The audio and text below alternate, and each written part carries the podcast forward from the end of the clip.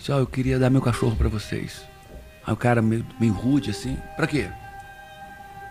Eu disse, porque ele, que ele vai ser melhor. Mas pra quê? E eu com vergonha de dizer que não tinha dinheiro para comprar ração, nem veterinário, nem as vacinas. O cara duro, e a esposa disse, calma, peraí. O que houve, rapaz? Me fala. É, porque tô passando uma dificuldade financeira e tá difícil comprar comida para ele e tal. Aí o cara, de quem é o cachorro? É meu. Cadê? Tem documento? Tem. Aí mostrei meu pedigree, mostrei meu documento. É, conheço esse canil. Ele tinha uns cachorros bonitos lá dentro. Aí disse, mas por que você não vende? Por que você está dando um cachorro bonito assim? Aí eu me acabei, né? Eu disse, como é que alguém pode vender o que ele mais ama? Não dá para vender o que, o que eu mais amo. Né? Eu só tenho uma coisa de valor na minha vida hoje. É esse cachorro. Como é que eu vou vender o meu melhor amigo? Né? E a, a, esposa entendeu muito, o cara meio reticente e tal. Aí eu conversei, expliquei, eles, eu tentando disfarçar, né? Eles viram a dor, aí ficaram. Tá bom, tá bom. Aí o cachorro entrou, era um portão de grade, e aí eles fecham o portão, eu assino aquele documento, e, e o cachorro tá achando que eu tava brincando com ele, sabe? Querendo brincar do lado de dentro. E eu olhei assim pra ele. E aí eu saí, fui andando, andando, andando. Quando chegou na esquina, eu não vou olhar, não vou olhar, não vou olhar. Eu olhei, ele tava lá. E ele sabia que eu tava olhando para ele. Aí latiu, latiu, latiu. Eu virei. Foi, foi difícil. Foi difícil. E, e para fechar esse ciclo, eu tô com um carro, tô, comprei um pastor alemão agora. Tem seis meses. Essa era a minha pergunta. Eu disse, eu falei para minha esposa. E lá eu vi até os 17 com um pai rico pai próspero, tinha iate, estudei nos melhores colégios do Rio de Janeiro, né? E foi uma vida legal, né? É... E aí meu pai vem quebrando. Com 15 anos ele começa a quebrar, com 17 anos ele está completamente quebrado. Na empresa grande não quebra, ela vem quebrando, né? E aí quando quebrou, ele foi embora, trabalhar e ganhar dinheiro para nos sustentar no Rio.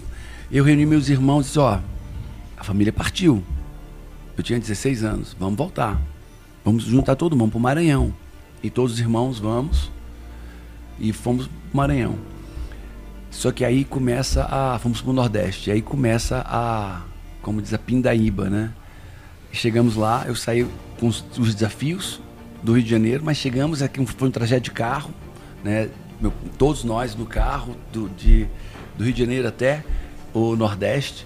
Saímos com dificuldades no Nordeste do Rio de Janeiro, chegamos pobres no, no, no, no Nordeste. E aí foi, foram 17, 13 anos de muita dificuldade. Dos 17 aos 30 anos. E cada ano que passava, as coisas iam piorando. E elas pioraram dos 17 aos 30 anos. Né? Assim, eu tenho certeza que o Marcelo passou por coisas piores. Que a superação dele foi maior do que a minha, eu tenho certeza disso. Porque é, eu sempre tive onde dormir, eu sempre tive onde comer. Nem que fosse pouco, mas eu tinha. Nem que fosse. Né? Mas foram desafios. No final do meu primeiro casamento, eu quantas vezes eu comia arroz com ketchup? Era arroz e ketchup. Era o que tinha garantido, arroz e ketchup. Na verdade, arroz, para dar o gosto do ketchup. Né? Era o tempero. Era o tempero. E até hoje, interessante, que até hoje eu não como amo ketchup, mas não, não como ketchup. A não ser que a comida esteja sem gosto. Eu fui perceber isso esse ano. Olha Vamos sair em casa então pedir um ketchup, eu já sei que tá ruim. Não tenha dúvida. Se eu botar ketchup, é porque. Então a comida, a comida tá ruim. Não, não é que tá ruim. Não, não ruim. Tá sem gosto. É um arroz. É. Um arroz precisa de acompanhamento. É um arroz. Né? Bom, pelo menos você não tá traumatizado. Você vê um, um, tubo de ketchup em cima da mesa, já. Eu já me animo. resolve qualquer problema, amigo. Ketchup resolve qualquer problema alimentar. E... Ficou, ficou uma boa âncora, né? É, assim, bacana. Pô, isso foi um ponto, isso eu tenho pensado semana. Um ponto muito forte para minha vida é porque isso não me traumatizou. É. Legal isso. Mas eu disse, cara, e se tivesse um pouquinho pelo menos? Talvez eu saísse antes da zona de conforto. Porque estava confortável, eu não estava me mexendo. Se está ruim e eu não estou fazendo nada, efetivamente nada, diferente do que eu fazia. Eu, eu, trabalhava muito, me dedicava muito, me sofava, mas a mesma coisa sempre. Né? Então é como se aquilo não me, me atingisse, é como se eu não percebesse. Estava no automático, né? Como se eu não percebesse a minha dor. Né? Eu, eu, comecei a ter consciência da minha dor. A, minha, a primeira mulher me deixou foi embora. É, foi embora e eu disse, agora? Né? Sofri, tirei aliança, né? Tirei, fiquei de aliança dois meses. E eu sou cristão, orava no chão, de ajoelhado e tal. Não voltou. E as coisas piorando. E eu não estou culpando ela absolutamente. As coisas piorando. Já não tinha mais dinheiro para comprar comida para o cachorro. Eu tinha um pastor alemão e o cachorro comia sapo, o cachorro só não comia ração. Na época não tinha pet shop, era veterinária. Não existia pet shop nessa época, estou falando de 25 anos atrás, 26. Era veterinária. Lá tinha uns sacões de 50 quilos de ração, aquela ração a granel que não tinha marca. Eu não tinha dinheiro para comprar ração boa, ia lá, comprava um quilo, era o dinheiro que eu tinha, um quilo, meio quilo de, de comida para o cachorro. Chegava lá, o cachorro não comia. Começou a adoecer, começou a comer sapinho, começou. Aí eu disse, cara, não dá. Eu disse, eu amo demais, e era meu melhor amigo. Eu chorava, ele chorava. É que eu, de madrugada eu levantava para chorar, ia para a garagem, era uma casinha bem pequenininha, tinha uma garagenzinha, sentava ali chorando, o cachorro botava, deitava aqui no meu colo e chorava comigo. É coisa sobrenatural. Que legal. É. E, e era meu amigo. E aí, vendo ele sofrer, né? Eu comia meu arroz, mas ele não comia arroz com ketchup. Né? Aí eu encontrei uma casa bonita perto de onde eu morava. Aí eu bati lá. Aí eu disse, amigo, era um casal jovem, eu disse, dá licença tal. Disse, oh, eu queria dar meu cachorro para vocês. Aí o cara meio, meio rude assim, pra quê? Disse, porque ele, ele vai ser melhor, mas pra quê? E eu com vergonha de dizer que não tinha dinheiro para comprar ração, nem veterinário, nem as vacinas. Aí o cara duro e a esposa, calma, peraí. O que houve, rapaz? Me fala. É, porque tô passando uma dificuldade financeira e tá difícil comprar comida para ele e tal. Aí o cara, de quem é o cachorro? É meu. Cadê? Tem documento? Tem. Aí mostrei meu pedigree, mostrei meu documento. É, conheço esse canil. Ele tinha uns cachorros bonitos lá dentro. Aí disse, mas por que você não vende? Por que você está dando um cachorro bonito assim? Aí eu me acabei, né? Eu disse, como é que alguém pode vender o que ele mais ama? Não dá para vender o que, o que eu mais amo. Né? Eu só tenho uma coisa de valor na minha vida hoje. É esse cachorro. Como é que eu vou vender o meu melhor amigo? Né? a, a, a, esposa entendeu muito, o cara meio reticente e tal. Aí eu conversei, expliquei, eles, mas eu tentando disfarçar, né? Eles viram a dor, aí ficaram. Tá bom, tá bom. Aí o cachorro entrou, era um portão de grade, e aí eles fecham o portão, eu assino aquele documento, e, e o cachorro tá achando que eu tava brincando com ele, sabe? Querendo brincar do lado de dentro. E eu olhei assim para ele. E aí eu saí, fui andando, andando, andando. Quando chegou na esquina, eu não vou olhar, não vou olhar, não vou olhar. Eu olhei, ele tava lá. E ele sabia que eu tava olhando para ele. Aí latiu, latiu, latiu. E eu virei. Foi, foi difícil. Foi difícil. E, e para fechar esse ciclo, eu tô com um carro, tô, comprei um pastor alemão agora. Tem seis meses. Essa era a minha pergunta. Eu disse, eu falei para minha esposa, eu preciso fechar isso da minha vida. Eu comecei uma coisa que eu não acabei, eu preciso agora finalizar isso. Tá lá em Bom, casa agora. Nós tivemos também um pastor alemão. Ah, a gente sempre gostou, né? É. Sempre, eu, aliás, é o cachorro é que eu mais gosto, cara, até hoje. É o melhor cachorro que existe. do mundo. Adoro, Quem já gostei. teve sabe o que eu estou dizendo. É. Sempre gostei. Mas e aí, como é que começou a virar a chave? E a chave, é, a minha chave, eu tive que. Isso não foi a parte pior. Você tinha sido empresário, né? Eu, eu era empresário. Né? Eu tinha fábrica de bolsas, de moda praia, aeróbica, material de academia, tinha uma loja. Né? Só que o que estava difícil antes do casamento, quando na separação, nunca falei isso, ela, a, a ex-esposa, ela ficou com a loja e com todo o estoque. Que bom, hein? É uma loja sem dívidas com todo estoque. Eu fiquei com a dívida e sem estoque, para começar do zero. E aí uma coisa que eu nunca disse, seis meses depois, e eu sabendo dela, viajando e curtindo a vida, seis meses depois ela vem para mim com a chave, quero mais não. Uma loja lotada de mercadoria. Quando chego na loja, tinha mais nada. Tinha nada. Por seis meses comeu ela. estoque. É que a gente fala, ela comeu todo o estoque, não repôs nada, viajou o Brasil inteiro, comprou carro. Estou falando isso pela primeira vez que você disse, estou falando isso pela primeira vez. Aqui, aqui, aqui tem, é. um, tem um ar de. É, de confe é, confessionário. De, de, é, de empreendedorismo. Né? É. E ali eu tava, não tinha mais a loja, não tinha mais estoque, não tinha mais nada. E eu tava, e eu odiava, eu passei, eu passei a odiar aquilo ali. Eu não queria mais pisar na, naquele, naquele modelo de negócio. Loja, varejo, é, venda, fabricação de produtos, né?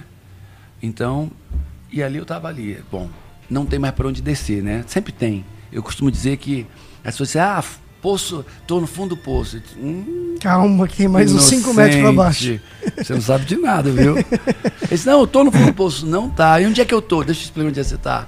Você tá naquele momento que você estava caindo no poço e, e, você abriu as pernas e parou em algum lugar antes de chegar no fundo. Você calcou os pés no poço e agora você parou de cair. Isso é o que você está chamando de fundo. É aqui que começa a tua subida. É, é quando você se humilha, reconhece o problema pede ajuda e aí você consegue olhar para cima. Desapega da vaidade, do é... orgulho, né? Que a Mói gente, principalmente orgulho. no começo, a gente é muito vaidoso. Né? É. Eu fui muito vaidoso. Eu quebrei, Agora... eu quebrei quando eu tinha 20, acho que 25 anos. Foi 99, né? Acho que é isso, eu sou de 74, 29 anos, 28 para 29. E hoje eu tenho a convicção do que aconteceu comigo. Vaidade, orgulho, mas Agora, um monte falando, de inocência fala, embutido junto. Ninguém, inocência, ingenuidade é orgulho. É. Ninguém quebra se não for por orgulho. É isso. Não tem um segundo motivo de alguém quebrar que não seja por orgulho. Até aquela pessoa mais amiga, carinhosa, doce, beijoqueira, ela só quebra se for por orgulho. Eu acho que o orgulho, é, inclusive, eu acho que é assim um ponto de convergência.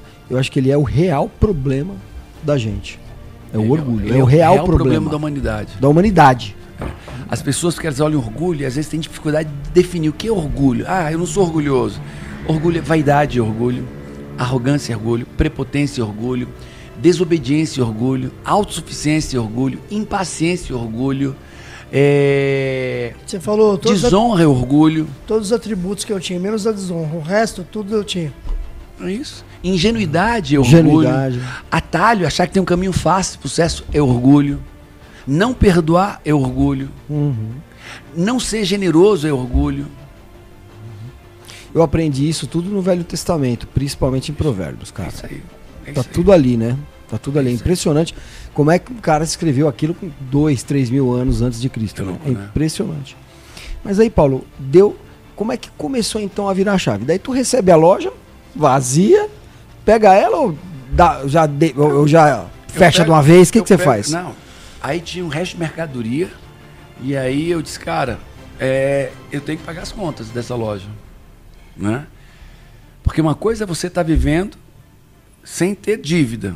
Outra coisa é viver com dívida. E eu agora tinha dívida. Né? E aí eu comecei a, a, a comprar mercadoria em consignação botava na loja, vendia e ela era toda semana. Pegava mercadoria. Não, e teve mais. Ah, teve muita coisa, tem muita gente para, cara, quando você tá ruim, não falta gente para tentar a pá de cal. É, com a pá de cal. E aí apareceram pessoas que me enganaram ainda mais. Mas aí eu comecei a trazer mercadoria, vendia ia pagando as contas. Do jeito que eu ia, ia pagando as contas, né? Mas ia dizendo, cara, isso vou mudar. Vou mudar, vou mudar, vou mudar. Aí até que eu sofri um acidente de carro Tava com uma amiga, cedinho da manhã, tava com duas amigas, uma, a dona do carro e outra, ela estava dirigindo. E nesse acidente de carro, ela fez um retorno errado. A moça que vinha atrás vinha rápido também. E essa minha amiga, em vez de ficar no lugar, ela fez retorno e foi para outro lado. A moça que vinha atrás rápido foi para outro lado. Quando ela foi para outro lado, ela puxou para cá. E nessa, a moça atrás perdeu o controle e bateu num poste. Bateu forte no poste aqueles postes grandes de, de avenida, e o poste caiu. Caiu em cima do carro que eu estava. Nossa. Né? E, e, da visão de dentro, a visão aterradora da janela, eu não vi o poste caindo, eu vi o poste chegando perto. Tá a visão que eu tinha pela janela não era, eu não via para cima. É. Eu vi o negócio andando assim na direção do carro. Eu entendi o que era e deu tempo de puxar a motorista. Amigo, caiu amassando o guidão e prendendo a minha perna embaixo do painel. Era um Fiat Uno. E ali foi o desespero, porque rompeu os cabos de combustível, água, Né? O carro ficou encostado, essa parte do carro encostou no chão. Meu pé não, ninguém se machucou muito, arranhamos, mas ninguém se machucou, coisa de Deus. Que bom. Mas o carro fechou e a gente ficou preso do carro e começou a vazar combustível. Vazando combustível, vazando combustível e ninguém chegava perto porque tinha um fio ricocheteando. E vazando combustível. E, e a gente querendo sair do carro, né? E não conseguia. Eu achando que a menina estava presa, na, porque o poste caiu e o teto desceu sobre ela. E eu achando que estava espremendo ela, mas não, ela estava aqui só encostando nela, coisa de Deus. Nossa. E, e aí aquele desespero. Ninguém chegava perto, muito combustível, o fio ricocheteando. A gente tentando sair do carro, desesperados, querendo sair do carro. Cena de filme, né, meu? Filme, total filme. E aí eu descobri que a janela do Uno é bem fácil de amassar. Sim. Aí a- o carro, todo o carro no chão, mas a parte de cima eu consegui virar. E aí tirei, a- por acaso a menina atrás é minha cunhada hoje. E a motorista é prima da minha esposa. Aí tirei a cunhada na época, é, irmã da minha pretendente, né? Consegui tirar. E na hora que ela começa a sair, o fio para. Parou. Sai uma, sai outra, eu saio. E naquele momento que eu saí, eu estava no pior momento da minha vida. É como se eu estivesse nascendo das ferragens, do lixo, da do caos. Passei por isso. Foi um momento divino. Era de manhã cedo, sol batendo na minha cara. Ficou ali o negócio. Eu tive uma febre emocional de 40 graus. Só que eu pulava de alegria e as pessoas, cara, tá doido. Quase morreu. Achavam que eu era o dono do carro. Perdeu o carro. Quase morreu. Tá pulando de alegria. É como se Deus dissesse assim pra pra mim assim, ó. Tem um porquê você tá vivo. Celebra porque você... E ali eu, eu celebrado, uma alegria, uma euforia, coisa maluca. Tive febre de 40 graus, uma febre emocional.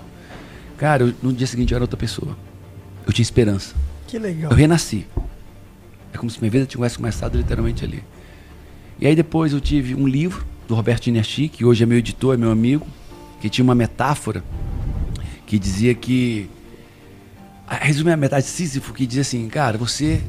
Toda, toda a droga que tem na tua vida, a- a- o caos que é a tua vida, foi você que criou. Eu li aquela metáfora uma vez. Se alguém me dissesse, eu não entenderia. Tinha que ser através de uma metáfora, É o uma famoso parábola. a culpa é sua, né? A culpa é minha. Sísifo, só pra galera é, conectar, é aquele que rola a pedra? É aquele que rola pedra. Exatamente. O cara, ele enrola, ele enrola todos os deuses do Olímpio.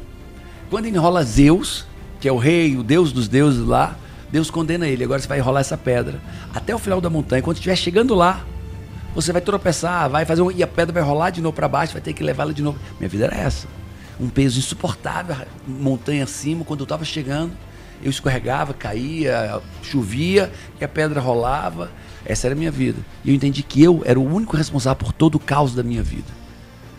Ali foi o, o- o acidente de carro, esse livro. E o detalhe, o livro, na época, você não podia entrar numa livraria e ficar lendo. Ou você comprava, né? E eu lendo o livro sem dinheiro para comprar. E o cara, meu, vai ficar lendo? Aí, não, não. Cinco páginas por dia. É, aí eu saía, eu saía da livraria, aí entrava de novo, deixava o livro em outro De boné. canto. De boné. Nada, tinha dinheiro para ir para casa. Era ali, saía, fazia uma horinha, voltava, lia mais um pouquinho, voltava. O cara tá aqui de novo. Não, peraí, peraí, rápido. E aí eu li um pouquinho do livro e depois eu voltei para comprar o livro. E aí eu entendi que eu, eu era o caos da minha vida, eu era o culpado, o responsável. Tanto que hoje o termo autorresponsabilidade foi criado por mim. Ninguém sabe disso. Poucas pessoas sabem. Eu tenho um livro chamado Autoresponsabilidade. A primeira vez que eu escrevi sobre o termo foi em 2003. E hoje todo mundo fala autorresponsabilidade, tal, tal. É um termo cunhado no Brasil. É a definição que eu dei do que eu vivi naquela época, do que eu aprendi. E aí eu tive esse acidente, tive esse livro e tive um curso de coaching. Um americano que veio dar um curso de coaching. E eu pedi todo o dinheiro do mundo emprestado para fazer esse curso. E, e aí juntou as três coisas. Disse, explodiu a minha mente. Um ano depois, eu tinha carro, dois carros, casa, negócio, uma namorada que logo depois ia virar minha noiva, minha esposa hoje, tinha dinheiro. Foi uma, uma metanoia. Esses, e ali começou, aos 30 anos, minha vida começa. Aonde? No corredor da casa da minha atual sogra. Todo o meu patrimônio que eu comecei, um computador velho, uma linha telefônica, que naquela época valia, um computador velho, uma linha telefônica e um fax. É, tem aqui, ó, o fax ali. Meu primeiro cadê, ali. cadê? Tem um ali no chão, ó, ali. Tá no meio do, do poltrona. Tem um mesmo, ali, tem um ali. preto aqui. Eu comecei a vender carro assim. É isso aí. E Muito aí- legal. E aí eu fazia três papéis. Eu era o Paulo Vieira, porque até então me chamava Paulo Sódio. Mas eu tinha mudado tanto que Sódio era o nome da minha marca de moda para aeróbica, Sódio. Então eu precisava me chamar Paulo Sódio para me ligar A marca. à marca. E, e eu disse, cara, eu não sou mais aquele cara. Eu mudei meu nome, Paulo Vieira, que é meu nome do meio. E, e aí eu fazia três papéis. Eu era o Paulo Vieira, o treinador. Eu era o Luiz Paulo, que era o cara que atendia. E o João Paulo, que era o cara que vendia. E para fazer o som, Já pegava- passamos por isso aqui na mesa, viu? Fala com a minha secretária, né? Aí eu botava algodão na boca, botava um lápis pra mudar o som da boca. Eu tinha visto no filme isso. Aí botava algodão aqui embaixo para um, outro botava algodão aqui, botava um lápis assim enfiado aqui, falava, ó. E assim eu comecei minha vida. Que isso legal. veio do livro que você leu, que te inspirou? Foi. Dos três, do acidente do carro, Sim. do livro e Mas daquele digo, curso o de acidente coach. de carro, claro, foi tipo o meu assalto, né? Eu depois de 18 anos de empresário, eu tive um assalto na minha vida, eu já tinha começado essa empresa que